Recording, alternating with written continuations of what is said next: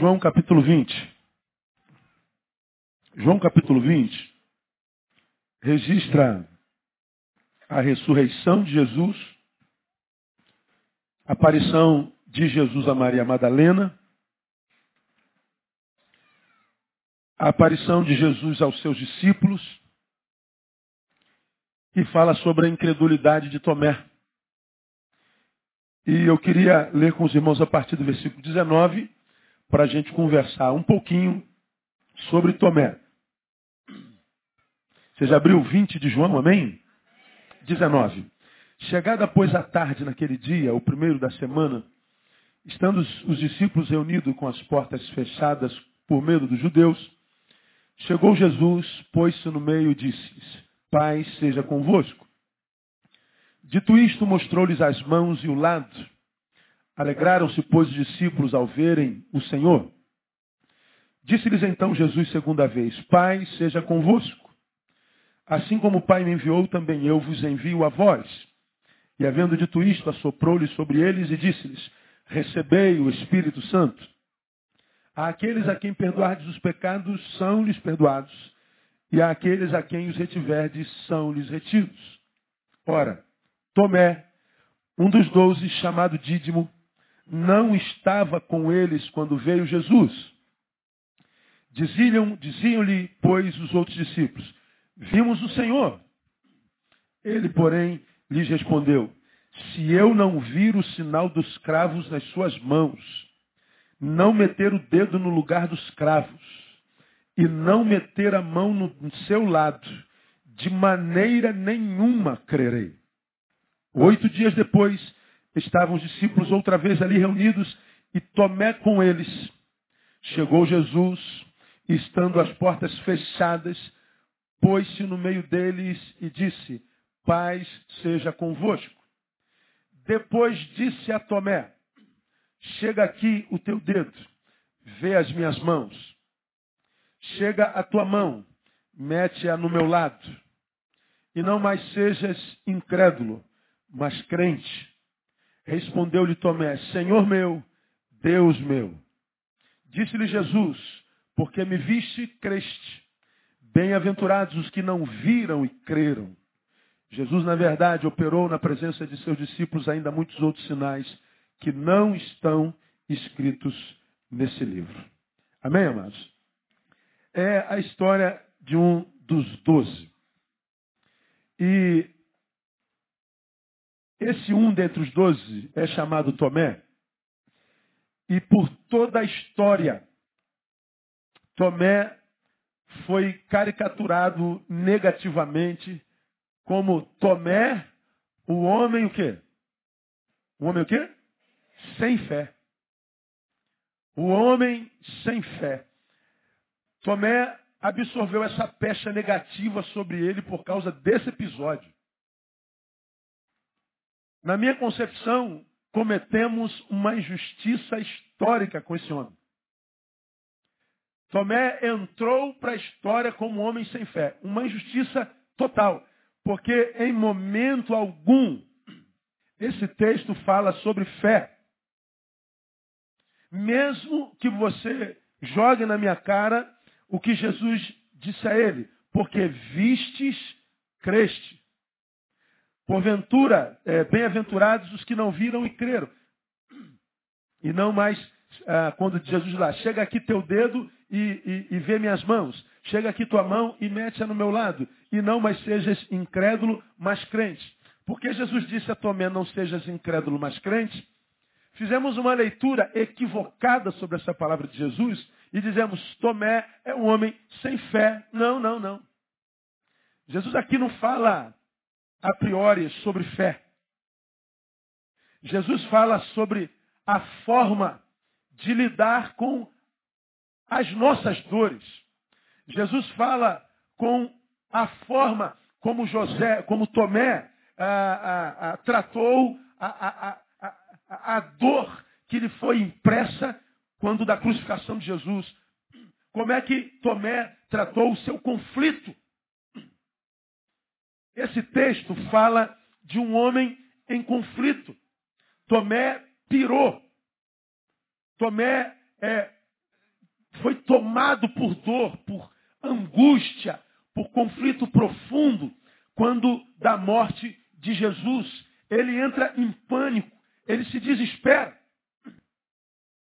No desespero, na angústia, mergulhado na sua crise, na sua solidão, podemos dizer, na sua, na sua orfandade, ele, ele, ele, ele reage de uma forma como a maioria de nós reage. Ele abandona a comunhão. Ele se isola. Ele não quer ver ninguém. Ele falta ao culto. Ele falta a reunião na célula. Ele se entrega ao embaçamento da vista. Porque seu sonho, seu projeto, seu amado, seu Senhor, seu Deus, seu melhor amigo, seu Salvador, havia passado pelo que passou na cruz, havia passado o que ele passou pela, pela via crucis, pelo seu sofrimento, havia passado por tudo. E Tomé foi tomado de tal forma por dor no coração, que quando Jesus ressuscita e volta, ele não está mais na comunhão, ele está sozinho. Ele não quer ver ninguém. É um homem em conflito. Então, quando Jesus diz, não seja mais incrédulo, mas crente, ele está dizendo, aprenda a transcender os teus problemas. Ou seja, não permita que o teu problema embace a tua forma de ver a vida. Tomé não pode ser um homem incrédulo. Tomé não pode ser um homem sem valor. Tomé não pode ser um homem sem princípios. Tomé não pode ser um homem que não tem condição de ser exemplo para nós, pelo simples fato de que depois de oito dias, o que, que Jesus faz? Jesus volta e volta só para Tomé. Você já me viu ministrando sobre isso aqui há dez anos atrás. Tomé não estava na primeira aparição. Jesus aparece para um monte de gente. Jesus cumpre aquilo que, que lhe foi determinado pelo Pai. Quando Jesus está voltando aos céus, é como se ele lembrasse, não, há alguém que eu preciso honrar, há alguém que eu preciso tratar, há alguém que eu preciso abençoar, há alguém, por ser quem é, que eu não posso deixar do jeito que está. Então Jesus volta no mesmo lugar na mesma reunião. Só que agora, Tomé presente. Jesus volta só para Tomé.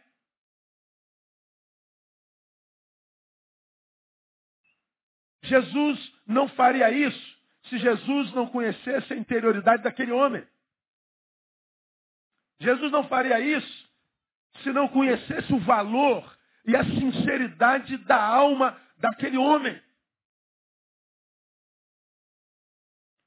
Então esse texto não é uma lição de fé, é uma lição de postura ante as angústias da vida. É uma lição de postura ante os conflitos da vida.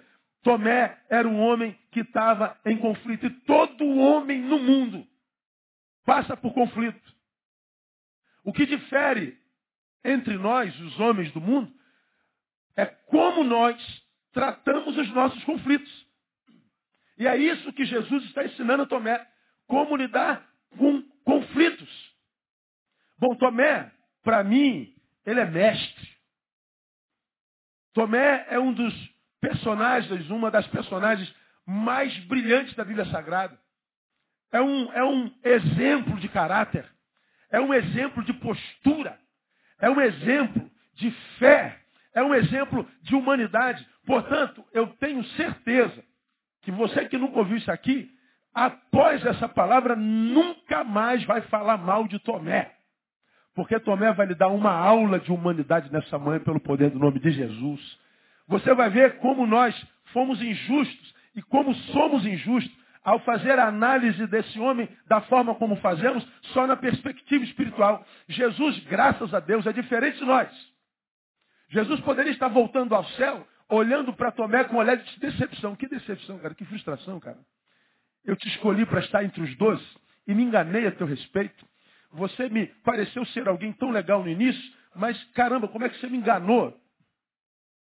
Pensei que você tivesse fé, pensei que você tivesse princípio, pensei que você tivesse caráter, pensei que você fosse de fato um homem de Deus, e agora que decepção. Eu estou subindo, Tomé, decepcionado contigo. Você vai para entrar, entrar pela história, Tomé, como homem sem fé. Claro que Jesus não pensou assim, tanto é que Jesus, na primeira aparição, aparece para os dez. Judas e Tomé não estavam. Judas estava morto, Tomé era ausente. Jesus se recusa a voltar ao céu sem que ele tratasse dessa única almazinha, sem que ele tratasse desse único serzinho que ele reconhece está em conflito. Agora responda para si mesmo. Você não gostaria que Jesus cancelasse tudo e voltasse só para você quando você estivesse nas suas dores, sim ou não?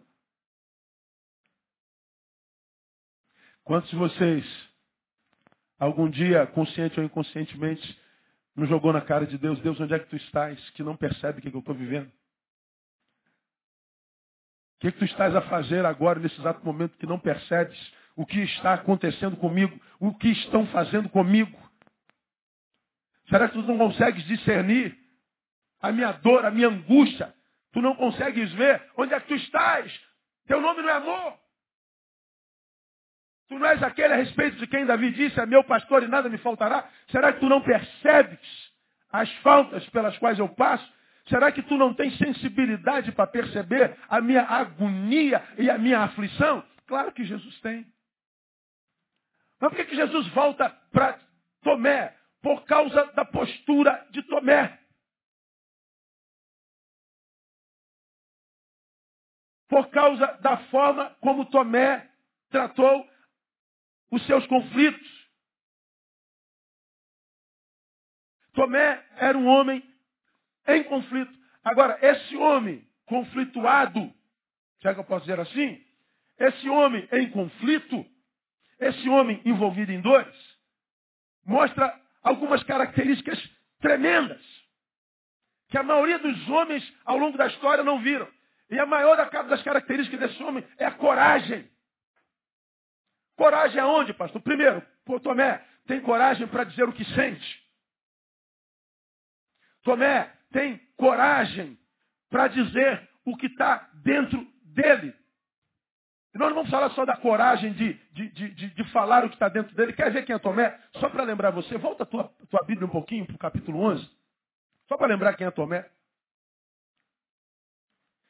Jesus estava em Jerusalém, em Jerusalém ele prega um sermão que para a cabeça do judeu é insuportável. Ele está dizendo, eu e o Pai somos um. Eu estou nele e ele está em mim.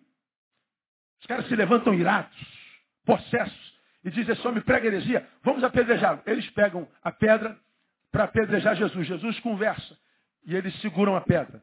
Quando ele diz, eu e o Pai somos um.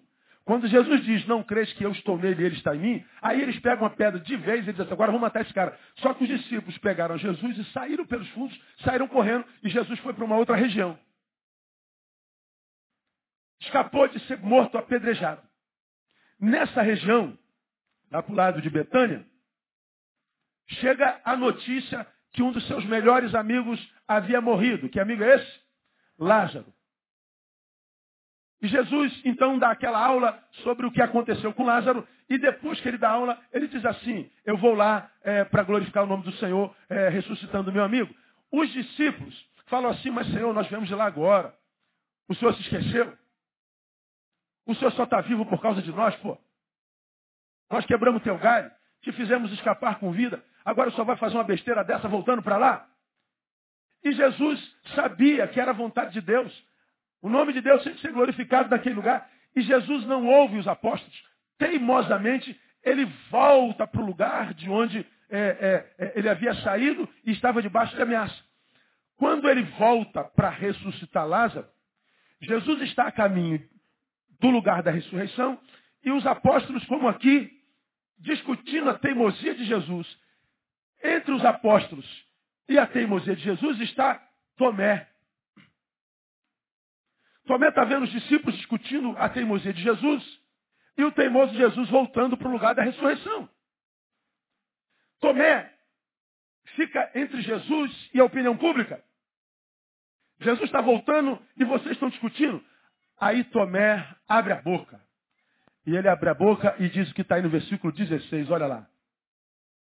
Disse, pois, Tomé chamado dízimo aos seus discípulos. O que é que ele disse? Vamos ler juntos? Vamos nós também para morrermos com ele.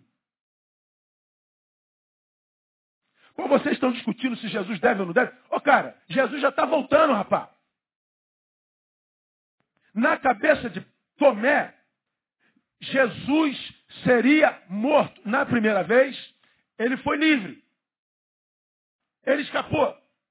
Mas na cabeça de Tomé está uma verdade é, inquestionável. Se Jesus volta, ele morre.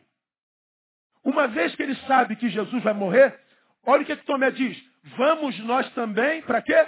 Para morrermos com ele. A proposta de Tomé não é, vamos com Jesus para tentar salvá-lo da morte de novo. Vamos com Jesus para que nós possamos defendê-lo dos algozes de novo. Não, na cabeça de Tomé, dessa vez não tinha jeito, ele vai morrer. Aí ele diz assim: vamos nós também para morrermos com ele. Aí eu pergunto para você: tu continua achando que esse cara é cara sem fé? Pergunta alguém que está do seu lado: você morreria por Jesus? Não precisa responder, não, só pergunta. Entende a relação que Tomé tinha com Jesus? Você entende por que Jesus voltou para Tomé? Porque nesse episódio, vamos nós para morrermos com ele, Tomé está propondo a si mesmo e aos discípulos a serem Jesus para Jesus. Porque o que, que Jesus fez pelos seus discípulos? Morreu por eles. E o que, que Tomé está propondo aos discípulos com relação a Jesus? A morrer por Jesus. Vamos nós para morrermos com ele. Tomé está dizendo, eu prefiro morrer com ele do que viver sem ele. Eu sei que ele vai morrer. E se ele morre, eu morro junto. Se ele morre, eu não vou viver com a consciência pesada. Eu não vou viver como um covarde, como um hipócrita. Se ele morre, eu morro com ele. Minha vida não tem sentido sem ele. E o cara entrou para a história como um homem sem fé. Quando esse Jesus morre, esse cara que estava disposto a morrer por ele, entra em crise. Esse cara sofre. E sofre a dor da perda, sofre a dor da incompetência, da incapacidade de não ter podido fazer nada. Meu Senhor está agonizando, eu não posso fazer nada. Que porcaria de homem sou eu? Como a gente não pode fazer nada? Ele sofre, ele se angustia, ele se desespera, ele entra em agonia.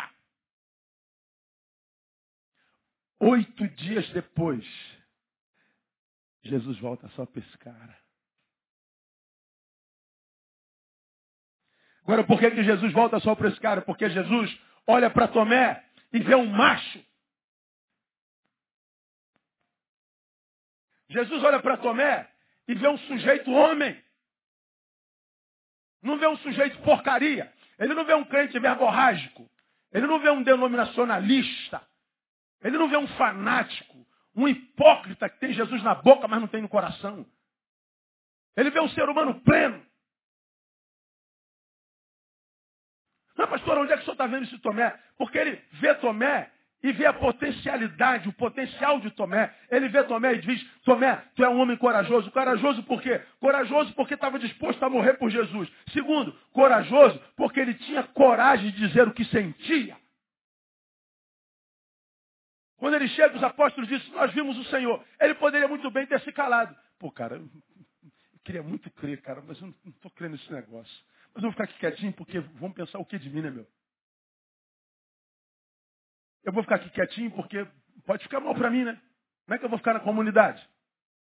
Como é que eu vou ficar na igreja? Eu sou um apóstolo. Como é que vão me tratar sabendo que eu sou um apóstolo que tem crise? Um apóstolo que não crê? Um apóstolo que está com crise de fé? Como é que vão pensar? Eu vou ficar aqui quietinho e está tudo certo. Não, esse cara teve coragem de dizer o que sentia. Ele teve coragem de dizer, se eu não tocar na mão, se eu não ver a marca da flecha do lado, se eu não ver a marca no pé, eu desculpe a minha sinceridade, eu não creio.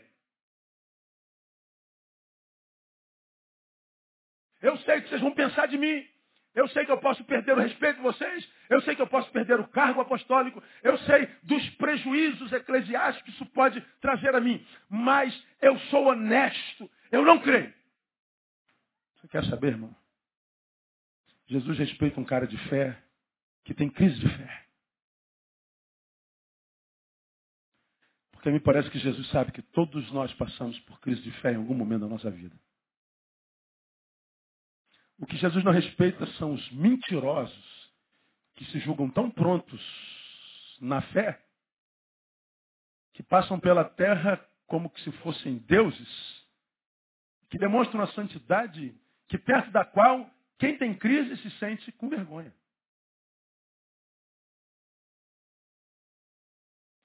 E perto de quem, ao olharmos, dizemos, eu sou uma porcaria, porque olha só, se fé é isso tudo que esse cara sente, eu estou longe de sair há muito tempo.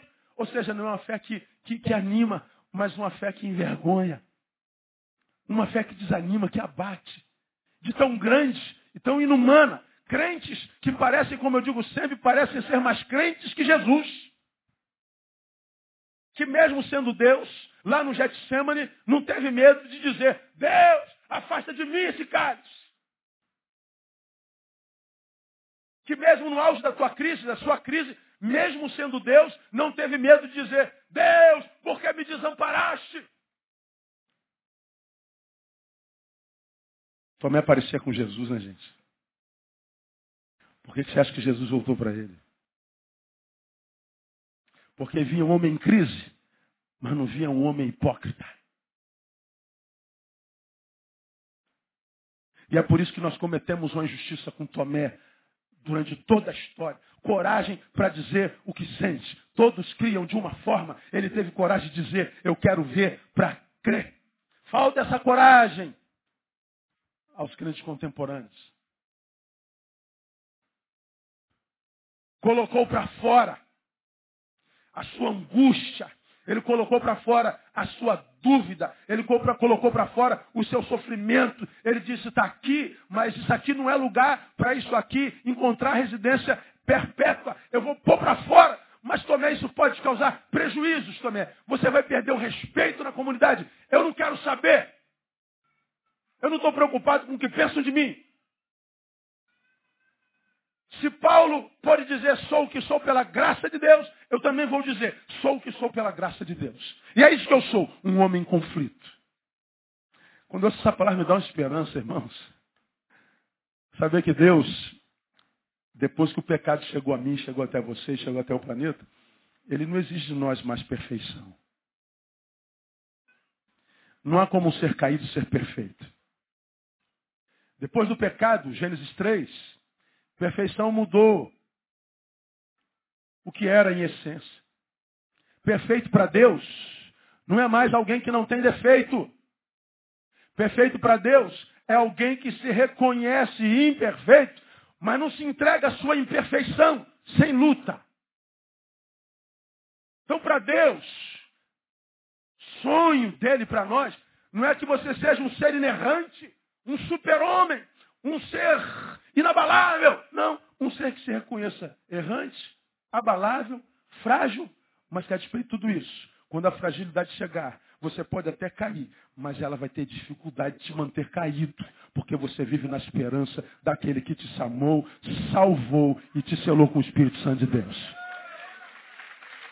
Se é para ele, aplauda forte.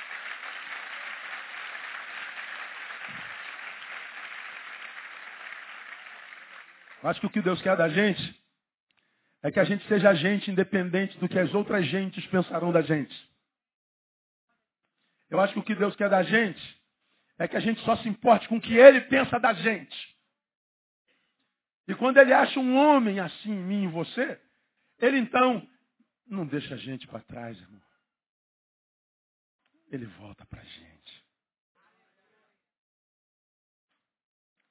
Tomé era corajoso não só porque estava disposto a morrer por Jesus, não só porque teve coragem de dizer o que sentia, não só porque é, é, era quem era, mas também porque ele teve coragem de ser transparente. Ele não falseou sentimentos, como disse os irmãos. ele não, não disse é, é, é, é o que sentia, mas com palavras diferentes para que não ficasse claro para quem o ouvisse. Não, ele simplesmente admite, eu tenho dúvida, gente. Gente, eu estou com um problema de crer nisso, gente. Eu estou com dificuldades. Estou sofrendo. Queria ter estado nessa reunião, mas quem sabe onde ele estava? Quem sabe num quarto escuro, chorando a morte do melhor amigo, por quem ele estava até ontem disposto a morrer por ele. Mas Jesus mostra compaixão para com Tomé, porque Jesus vê que, embora ele estivesse na aflição, quem sabe até no quarto escuro, na sua solidão, ainda assim, ele disse: Eu não posso abrir mão da comunhão dos meus irmãos. Ele voltou. Ele retornou. Diferente de tantos de nós, que passa por dificuldade, passa por adversidade. Se afasta. E ao invés de chorar a sua própria mazela, culpa aos que não se afastaram de não tê-lo ido buscar tê-lo ido buscar. Tá certo? Tá, não tá? Tá. Eu estou há um mês sem ir na igreja, ninguém me veio visitar. Tadinho de mim. É, você está um mês sem a igreja, a igreja não foi até você. Por que, que você não foi até a igreja? Por que, que é o outro que tem que ir em direção a você e não você em direção ao outro? Porque o culpado é quem fica e não você que sai. Se a Bíblia diz que não chegaria a nós problemas que fossem maiores do que aqueles que a gente pudesse suportar. Portanto, o problema nunca está na comunidade e nem no problema que te aflige. Está na tua postura diante do problema. E algum de vocês, do lado de fora, joga pedra em quem está do lado de dentro, tentando fazê-lo sentir culpa por estarem em comunhão. Culpa por quê? Porque não foram buscar você, que optou por estar longe. E não sabe que Deus não tem pena de você, não. Porque é possível que Jesus te veja como um moleque. Como um frouxo. Tomé está vivendo a sua crise. Tomé está vivendo a sua angústia, seu conflito, cheio de dúvidas. Sabe nem mais se é crente, se crê. Mas ele diz: Eu sei o caminho da comunhão. Eu sei o caminho do retorno. Eu sei quem me ajudou a ser, me ajudou a ser quem eu sou até hoje. Porque até ontem, até três dias atrás, antes da morte de Jesus, aquelas pessoas eram bênçãos na minha vida. Aquelas pessoas eram importantes para mim. Aquelas pessoas me formaram, me ajudaram a ser quem eu sou. Foi lá que eu conheci Jesus, foi lá que eu conheci a sua palavra, foi lá que eu conheci, conheci a história da redenção, foi lá que eu me tornei quem eu sou. Agora, depois de um problema, será que todo mundo mudou? Não, quem deve ter mudado foi eu. Então, eu vou tomar a postura de quem reconhece a sua própria fraqueza e eu vou voltar para a comunhão. Quando Tomé volta para a comunhão, ele está dizendo, eu reconheço que o lugar da aflição, da angústia, da solidão, da dor, não pode ser o meu lugar definitivo. O que cabe a mim, eu faço. E eu volto para a comunhão, porque ele conhecia o salmo que diz que é na comunhão que ele ordena a bênção e a vida para sempre. Pode me ajudar? Você de repente está longe, está sentado do lado de alguém que está longe por covardia. Cara, tudo alguém que está do seu lado fala assim, ó, toma vergonha na tua cara, irmão. Porque a maioria das ovelhas que eu me encontro querem que a gente sinta a pena dela. Sinta pena de mim. Tenha peninha de mim. Coitadinho de mim. Tomé não tem pena de si mesmo, não. Tomé teve coragem de dizer, o caminho é o mesmo de lá para cá, tem 5 quilômetros, daqui para lá tem 5 quilômetros também. Para eles virem até onde eu estou, tem 2 metros, daqui para lá tem 2 metros também. Se eles não vêm a mim, eu vou até eles. Vou mostrar para eles que eu não sou igual a eles. Se é o que você acha. Tomé teve coragem. Como é que você vai dizer que esse cara não tem fé, irmão? Tomé era corajoso por ser transparente. Mas ele era mais. Ele era corajoso porque ele estava ausente e voltou. Como eu acabei de falar. Porque parece que ele conheceu Jesus de fato, sabe? Jesus, o rei do reino, não reconhece ovelha longe de rebanho. Quando o salmista diz o Senhor é meu pastor, não é porque o pastor é só dele, não. Ele fala o Senhor é meu pastor porque eu vivo no rebanho. Eu vivo em comunhão. Agora tem um monte de crentes que diz que não precisa mais de igreja. Só que ele diz que não precisa mais de igreja por causa da igreja. Mas não, é porque ele não está resistindo ao mundo. Ele diz que a igreja está um lixo, como se o mundo tivesse um paraíso. Ele acha que na igreja tem muita gente falsa, como se no bar todos fossem amigos mesmo. Ele acha que o pastor da igreja faz exegese errada, ele é mau pregador, como se ele lesse a palavra em casa. Então o caráter é de tal forma mudado que nem no espelho ele consegue definir mais o que é. E aí, o distanciamento do pai é cada vez maior. E como você tem aprendido aqui, nos afastarmos de Deus é muito fácil, porque nele nós somos livres. Voltar para ele é muito difícil, porque longe dele nos submetemos ao pecado e do pecado nós somos escravos. Porque agora, porque sou escravo do pecado, quando eu tento me livrar dele para voltar à minha origem, voltar para casa, voltar para a comunhão, voltar para a minha vocação, voltar para o meu Deus. O pecado me amarra, eu estou viciado nele, eu estou preso nele. É uma luta. Você passa pela igreja, gosta muito do que vê e diz agora vai, mas daqui a pouco você está lá na lama, na porcaria de vida de novo, porque o pecado te enlaça. Voltar para Deus é difícil e é cada vez mais difícil. Como eu preguei há bem pouco tempo atrás, o tudo isso te darei se prostrado me adorar, adorar. É, enquanto tudo isso, mais poderoso em nós a cada dia que os anos passam. Jesus, quando ouviu tudo isso te darei, ele estava no deserto da Judéia, olhando para os prados, para os campos e para o deserto.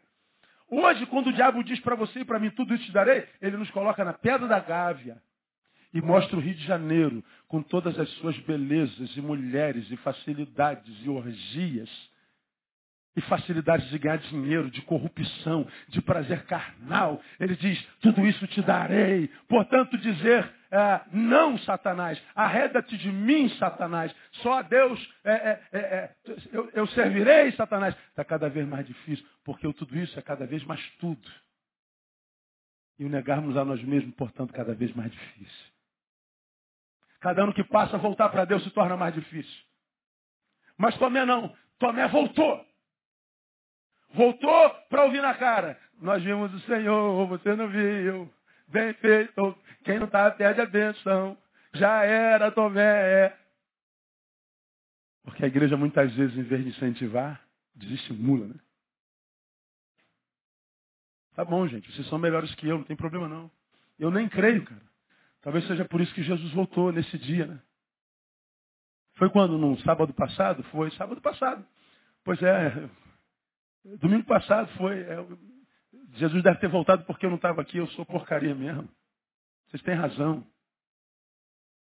Nem eu sabia que era tão ruim, eu não consigo nem crer no que vocês estão dizendo, gente. Que pena. Mas de repente, no meio da reunião, no culto como esse, as portas fechadas de novo. Olha que coisa interessante, irmão. Na primeira reunião, as portas estavam fechadas porque eles estavam com medo dos judeus. Eles não sabiam que Jesus tinha ressuscitado. Tinha ressuscitado. Jesus volta oito dias depois. A porta continua fechada. Só que agora eles sabiam que Jesus havia ressuscitado. Por que, que a porta está fechada? Mas mais uma vez, a despeito da porta fechada, Jesus entra e mais uma vez vai para o centro da reunião. Diz Tomé, a reunião de hoje é só para você, Tomé. Tu não é pior do que eles, Tomé a tua postura diante da tua aflição é que foi diferente também. Mas como eu conheço a tua interioridade, eu sei do amor que você tem por mim. E eu sei que mesmo quem me ama e está disposto a morrer por mim passa por crise, eu voltei só para você, Tomé. Toca na mão, é o que tu queres, Tomé, então toca na mão, Tomé. E Tomé toca na mão. Tu queres tocar no lado da flecha, toca, Tomé. Pode tocar, tocou, Tomé. Veja o pé, Tomé. Tá vendo, Tomé? Agora você crê, agora eu creio. Senhor meu e Deus meu. Então, Tomé, aprenda uma coisa. Não será assim na vida inteira. Você não encontrará essa misericórdia na vida o tempo inteiro. Pessoas não se preocupam com o que você sente, com o que você pensa. Nem sempre permitirão que você toque, que você tenha experiências materiais. Você tem que ter uma fé que vá além do que os seus olhos veem, Tomé. Você precisa amadurecer para você aprender a lidar com as suas adversidades, porque no mundo você vai ter aflição, Tomé. Jesus voltou só para Tomé. E voltou por quê? Porque Tomé era corajoso. Agora, irmãos, nessa nesse episódio, a gente também pode falar um pouquinho sobre a reação da comunidade dos discípulos. A reação da comunidade deveria ser a de acolhimento com amor. Voltou o pecador, voltou o traidor, voltou o mais fraco do que a gente, voltou o ausente. Sim, mas independente da qualidade do caráter do sujeito, o que conta é que ele voltou. Se ele voltou, qual deve ser o papel da igreja? abraçar, acolher o que sofre. Se vai dizer a verdade, sim, não há outra opção, mas diga a verdade em amor. Porque Tomé havia passado pelo processo da perda e ele não soube lidar com a perda. E aí os discípulos disseram, nós vimos o Senhor. Bom, eu não sei com que tonalidade eles disseram isso. Eles podem ter dito, como eu acabei de falar, Bem feito, você não estava aqui, a gente dava. Porque tem gente que adora dizer e jogar na nossa cara o quanto ele teve e nós não. Parece que o prazer dele não é ter o que nós não tivemos, mas é saber que nós não tivemos o que ele teve. Ô oh, raça miserável. Você conhece alguém assim?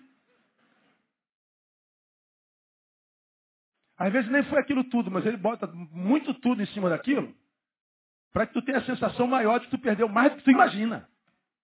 É a perversidade. Mas é possível também, e eu quero tanto crer nisso, embora tenha dificuldades, os apóstolos disseram, Tomé, nós reconhecemos a dor pela qual você passa.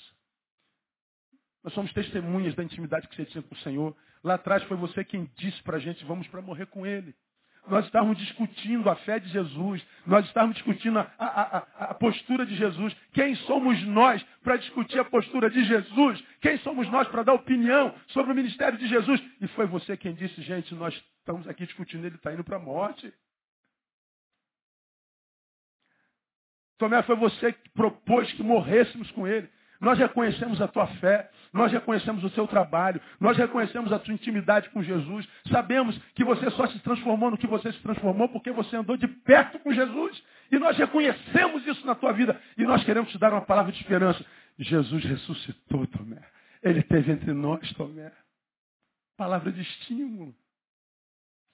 Essa deve ser a postura do cristão. Esse deve ser o papel do cristão. Não o desejo de punir, o desejo de excluir, o desejo de jogar culpa sobre quem errou, sobre quem pecou. Mas não, mas de dar a segunda chance sempre. Essa semana, essa semana alguém me procurou no gabinete e disse, pastor, eu, eu queria muito falar com o senhor.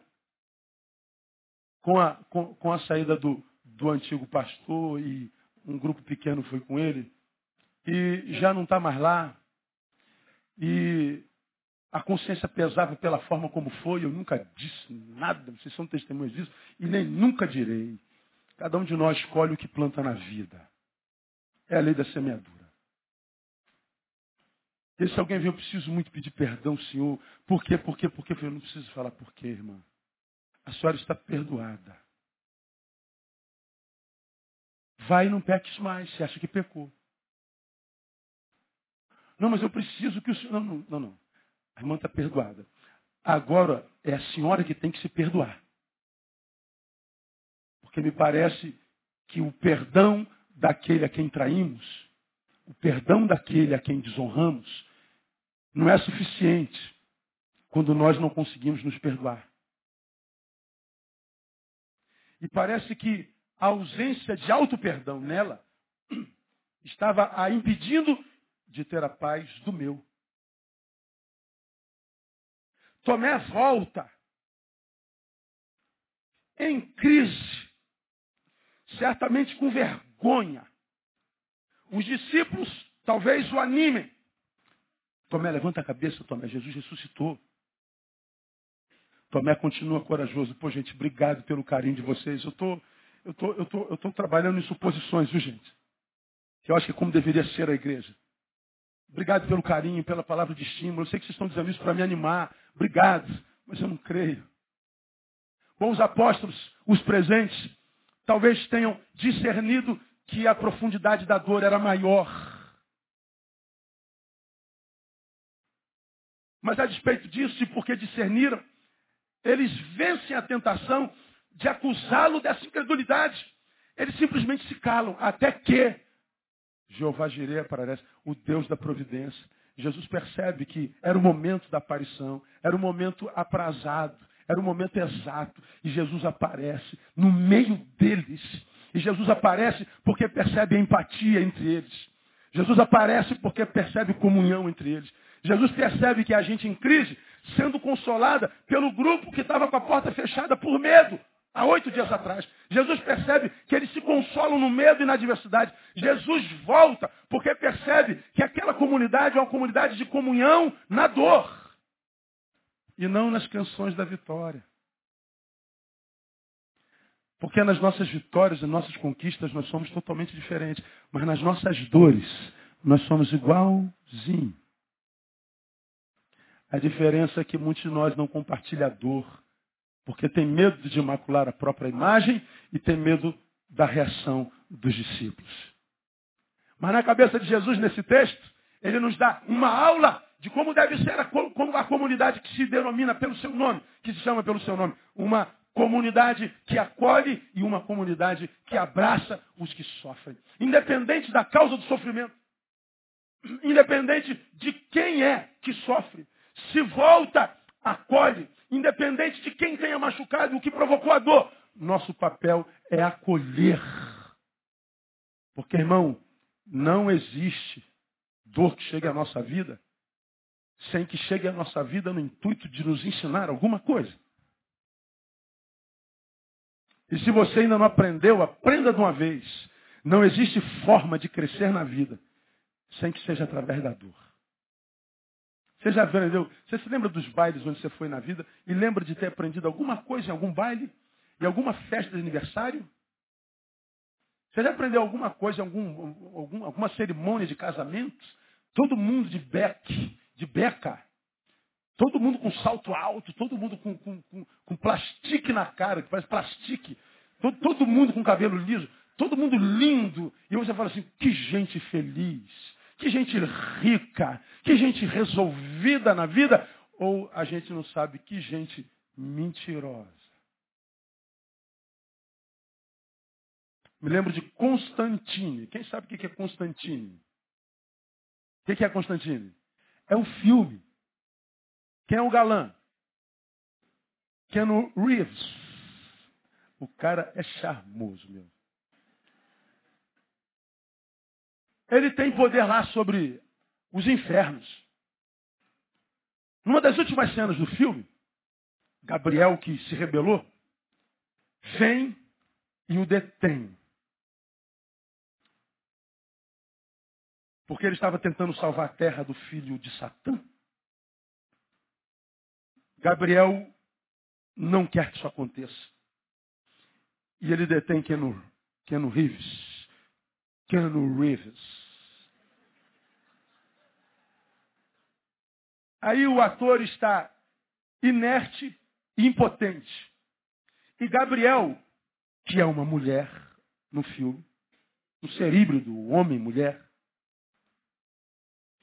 face a face com ele, ele pergunta por que, que você quer fazer mal à humanidade? Porque Gabriel estava revoltado com o amor do Criador pela humanidade. Ele estava possibilitando que, que, que o filho do diabo dominasse a terra. E o ator pergunta, mas por quê? E Gabriel pergunta, mas por que não? Porque afinal de contas, o melhor de vocês é tirado de vocês quando vocês estão diante da perplexidade da dor. o melhor de vocês é tirado de vocês quando vocês estão diante da perplexidade, da dor. Pergunto, Gabriel mentiu? Não. Quando acontece uma calamidade, uma cheia, uma, uma derrubada de morro que mata um monte de gente e no barraco e todo mundo morre, aí há uma comoção diante da calamidade, da perplexidade, da dor. Num Brasil inteiro todo mundo se move, a generosidade brota na sociedade, essa sociedade corrupta que vive para si mesma. A sociedade se cotiza, se une. Precisamos ajudar aquela comunidade. E o melhor de nós aparece quando nós estamos diante de uma calamidade total. Na cabeça de Jesus, o melhor de nós sairia independente da calamidade, mas sairia por causa da obra do seu Espírito na nossa vida. Deveríamos, como sociedade, como comunidade, ser um exemplo de uma sociedade justa, que independente da dor e da aflição e da perplexidade, da diversidade pela qual pessoas, pelas quais pessoas passaram, nós teremos que estar abertos e dizer, sejam bem-vindos. Fazemos nossas as palavras do nosso mestre. Vinde a nós, todos vós que estáis cansados e sobrecarregados, nós vos aliviaremos. Esse é o papel da comunidade. Acolhedora. Porque não existe dor que não traga consigo algum ensinamento. Como eu tenho dito, se essa dor que você está sentindo não te matar, ela vai te fazer crescer. O que não mata, faz crescer. Então faça uma análise da dor que você está sentindo agora. Ela tem poder de te matar? Não, matar não, pastor. Então você vai sair maior depois dessa dor, no nome de Jesus. Pode aplaudir o Senhor.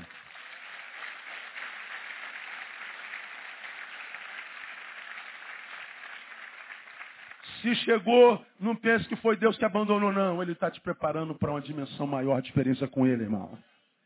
Pode ficar certo disso. Quem sofre perdas como Tomé, ele passa pela negação, ele passa pela, pelo embaçamento de visão. E Jesus reconhece as nossas dores. Ele nunca lança sobre nós culpa. Papel da comunidade, acolher. Segundo, papel da comunidade, dizer a verdade para devolver esperança. Porque quando os discípulos dizem assim, Tomé, Jesus apareceu, quero crer com toda a minha alma que eles estavam fazendo, não como eu disse em primeiro lugar, só para para jogar na cara que eles eram melhor do que Tomé, porque até bem pouco tempo atrás estavam com medo também. Mas eu quero crer com toda a minha alma que eles diziam verdade para devolver esperança. Porque o poder da verdade, na verdade, não está na verdade. O poder da verdade está na forma como ela é dita. Por isso que a Bíblia nos ensina como dizer a verdade. Como é que a Bíblia nos ensina a dizer a verdade? Dizer a verdade em amor. Porque se você não consegue fazer no momento em amor, o que, que você tem que fazer? Cala a boca. Porque você pode dizer a verdade para punir. Você pode dizer a verdade para machucar. É como eu já preguei aqui, a diferença entre os sinceros e os sinceristas. A igreja tem muito mais gente sincerista do que sincera. O sincerista é aquele que, de repente, sei lá, ah, ah, oh meu Deus, me dá um, ilumina aí Jesus, não deixa eu falar eu não. Ah, ele, ele olha para cá e, e, e, ele descobriu que eu estou de calça social hoje. Tem uns 10 anos que eu não boto calça social. Aí acabou o culto, ele, pastor, preciso falar com o senhor. Oh, o senhor fica muito mal de calça social, o senhor me desculpe, a sua calça não combinou com essa blusa verde caque e eu não sei o que, que vai fazer. Eu não perguntei nada. Aí ele vai dizer assim, não, eu sei que o senhor não perguntou nada, mas eu não sei é, omitir a verdade, pastor. Eu sou um cara sincero. Eu digo na lata. Doa quem doer. Se tem que ser dito, eu sou assim, pastor. Só me desculpe. Se isso é um defeito meu, eu, eu, eu tenho esse defeito. De ser sincero. Não, ele não é sincero. Ele é sincerista. Ele é um doente. Que tem prazer em ver o sorriso fugir do lábio da pessoa. Ele tem prazer em roubar a alegria do outro. A alegria do outro o perturba. Porque é possível que eu tenha chegado em casa, olhei a calça preta, falei, rapaz, quanto tempo não usa calça, vou usar hoje. E geralmente eu pego a camisa para vir, aqui é mais fácil de passar. Então tem camisa lá que eu comprei uma vez e já veio meio passado, eu usei. Depois que lavou, embrulhou tudo, falei, tá uma série do capeta, eu não vou usar nunca mais essa camisa. A camisa está lá, tem camisa que eu não, usei uma vez e não, não vi mais. Aí, eu falei, qual é a camisa que tem hoje aqui? Vem cedo. Falei, essa aqui é fácil de passar. Que ela já é amarrotada mesmo. Falei, só passa tum.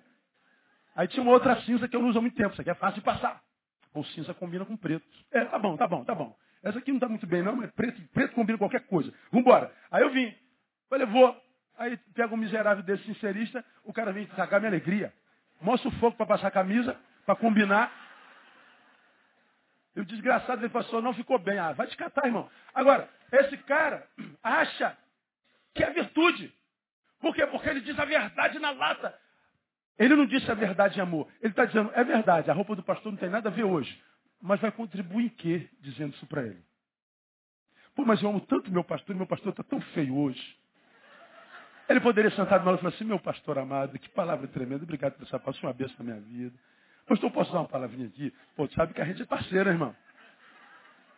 Pô, cara, qual é, cara? Te conheço. O que que tá pegando? Não, vou te dar um bisu aqui de, de mano. Chega aqui no cantinho aqui. Pô, brother, não combinou não. Muda a forma de dizer. Primeiro é sincerista, o outro é sincero. Pô, pastor, não dá. Eu estou usando um exemplo de roupa, mas pode ser qualquer coisa. Pode ser um amigo meu que está incorrendo num erro. Você está errado. Você está denigrindo o nome de Jesus. O diabo pode pensar mão sobre você. Eu gosto de você, cara, mas eu não posso deixar que isso passe em, em branco. Eu vou comunicar a direção da igreja. Isso não pode ser assim. Sim, pode. Você foi, pô, brother, vem cá. Não é legal o que você está fazendo, irmão. Pensa comigo aqui. Veja se isso traz glória para o nome de Jesus, cara. Pensa, cara. Não, cara, você, você não pode estar sabendo o que você está fazendo, irmão. Vamos pensar no fruto que você está fazendo aí, cara. E conversa com teu irmão, com amor. Quando a verdade vai temperada com amor, ela é aquecida com graça. E você salvou um irmão. Mas quando a mesma verdade é dita com ódio, com legalismo, você mata teu irmão. E as igrejas estão cheias de sinceristas, de gente perversa que se esconde atrás do nome de Jesus e da sua religiosidade. E a igreja legalista, composta por sinceristas, estragam Tomés. Gente com potencial em Deus maravilhoso, mas que perderam oportunidade porque estava na comunidade doente. Não há dor que não traga para nós algum tipo de ensinamento. Se Deus permitiu que alguma coisa de nós em nós fosse perdida, é porque Ele está querendo botar alguma coisa no lugar. Irmãos, estou acompanhando a, a, ida do pastor Paulo Elias ao, ao Haiti. Quem está acompanhando aí? Grande maioria da igreja. Que alegria. Saber que Paulo Elias se juntou a nós e restaurou uma vertente missiológica na nossa igreja, no nosso corpo aqui nesse lugar, que tem abençoado as nações. Não há perda que Deus permita que não seja perda a fim de que algo seja tirado para ele colocar algo melhor no lugar. Quem tem entendimento, entenda. Se eu perdi, se você perdeu, Deus permitiu, é porque Deus vai colocar alguma coisa melhor na tua vida. No lugar da tua vergonha, de hoje, ele vai dar dupla honra amanhã no nome de Jesus. É isso que ele está ensinando a gente aqui.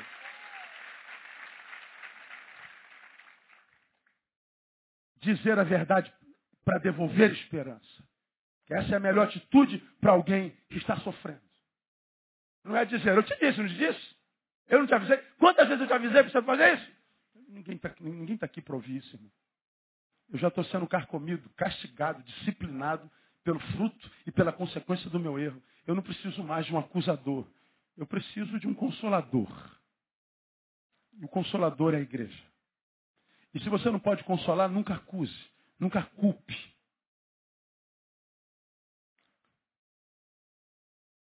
Postura da comunidade, estamos terminando.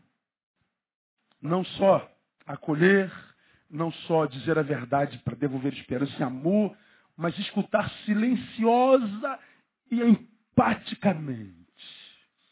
Depois que Tomé ouviu os discípulos, sua reação foi típica de quem está sofrendo. Típica. Eu não creio. Não. A comunidade ouve de novo, mas não retrucou. Não tentou convencê-lo. Pô, cara, não é possível, deixa de ser teimoso, meu. Pô, brother, que, que, que porcaria de crente é você, meu? Nós não estamos te dizendo, não. Eles disseram e perceberam que o coraçãozinho do Tomé não estava preparado para ouvir. Então eles ficaram. Dizem, vamos respeitar a dor desse nosso irmão. Vamos querer na graça daquele que veio aqui nos visitar na semana passada. Quer saber, meu irmão? Alguns problemas da vida não tem solução mesmo, não. Outros são tão grandes que estão muito além da nossa capacidade de ajudar. Quantos de vocês já viram amigos conhecidos chegarem perto de vocês e dizer, me ajude? E você fica tão desesperado para ajudar, mas diz assim, cara, eu não sei o que fazer. Amigo, eu não sei o que fazer. Amiga, eu não sei o que, não sei o que te dizer pai, irmão, vizinho, colega. Eu, Aí o problema dele é tão grande que você se vê tão aquém dele que você se sente uma mosca morta. Ele, meu Deus, eu preciso fazer alguma coisa. Meu Deus, Deus ilumina. E parece que Deus não ilumina, porque não tem iluminação que possa baixar em você para ajudar diante de tal problema que está além de você. O que, que eu faço então? Senta e ouve com misericórdia e empatia bota a mão no ombro, chora com ele e ora. Diz o Senhor te abençoe. Mas só isso? Como que só isso? Quando você diz só isso, o problema já é divisão. Porque colocar a mão no ombro e dizer, ó, você não está sozinho. E dizer, Deus, olha, eu estou aqui empaticamente com meu irmão, com a minha amiga, com meu eu estou dividindo essa dor com ele nós estamos, porque incapazes diante disso, recorrendo à tua graça.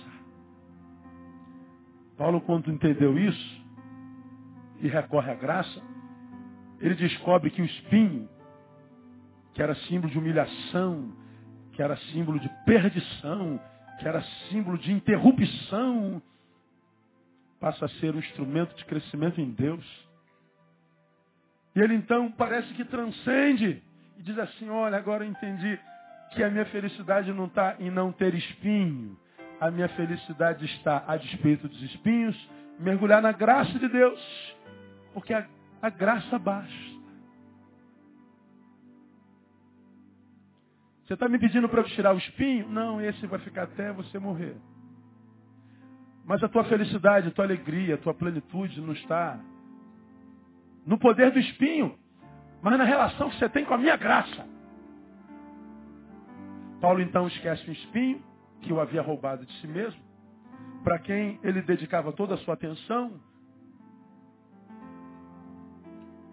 toda a sua emoção, todo o seu humor. O espinho o havia sequestrado, reduzido ao tamanho dele. Então ele esquece o espinho, se volta para a graça de Deus. E ele diz, ó, oh, o espinho nesse tudo não. Mas o espinho mudou? Não, é eu que mudei. Porque agora estou mergulhado na graça de Deus. Quando você chora e ouve empaticamente e diz, Deus, nós estamos entregando na tua graça, pronto. Você está entregando aquilo que basta. Você não sabe o quanto você está sendo bênção na vida de alguém. Que Deus espera dos que sofrem, que sejam como Tomé. Tá bravo, irmão. Estou em crise mesmo. E uma vez que você sabe que nós vivemos joio e trigo conjuntamente, você sabe que alguns joios vão dizer, como é que você pode fazer isso? O homem de Deus não age assim. Mas tem, tem, tem trigo que vai te ouvir empaticamente, vai te dizer a verdade para desenvolver esperança.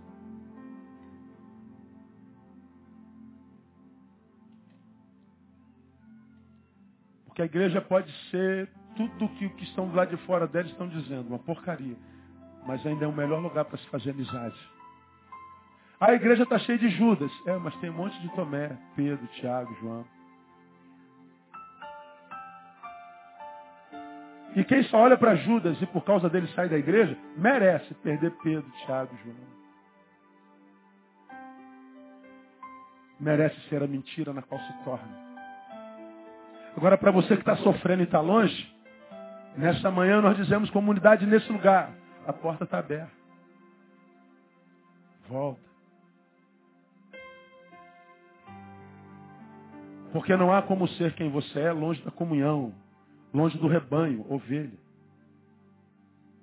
Volta. Nós o acolhemos com amor e graça nessa manhã, e eu não sei para quem está sendo essa palavra, porque quando quem sofre tem postura correta diante de Deus e comunga numa comunidade que é corretamente na presença de Deus. O resultado é que Jesus sempre volta para acolher os seus. e aí a nossa intimidade com ele amplifica. Veja só. Jesus apareceu para os dez. Judas tinha ido embora e Tomé estava longe. Ele apareceu para os dez.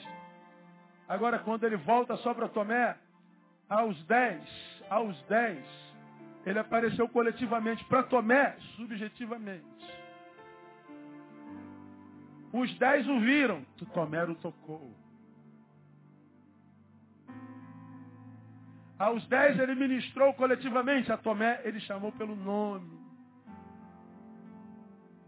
Porque Deus não faz opção pelos bons. Ele faz opção pelos piores. Porque ele sabe que quando o pior se reconhece pior e melhora a partir de tal admissão, não se entregando a essa prioridade, Deus disse assim: você entendeu o Evangelho. De modo que quando você se tornar melhor, entenderá que foi o Senhor quem fez isso. Viverá para a glória do nome do teu Deus. Ele disse: Eu vim buscar e salvar o que se havia perdido. Ele veio para você mesmo que sofre. Ele veio para você mesmo que está dizendo assim, pastor, está bravo.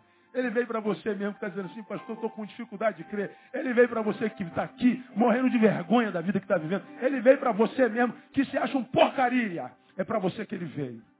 Eu quero profetizar que nessa manhã ele começa a mudar a tua história. Quero terminar essa manhã orando com você. Vou deixar na cruz. Tua morte ali na cruz, carregando a minha dor, você se expôs por mim. Se entregou em meu lugar, me deu uma nova chance. Eu vou. Você quer recomeçar nessa manhã? Sai do seu lugar e vem aqui. Se é um Tomé que está longe, se é um Tomé que está longe, volta. Volta para a comunhão. Levanta e volta para ele. Ele está aqui nessa manhã. Ele voltou para você.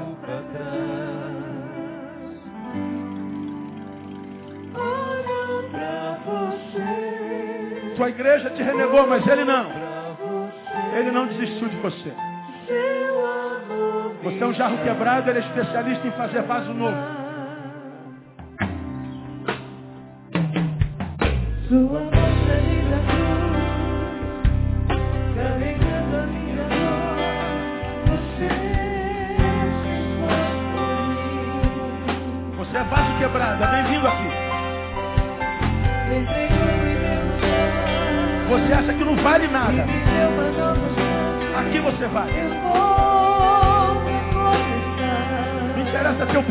O que você fez, a quem você fez.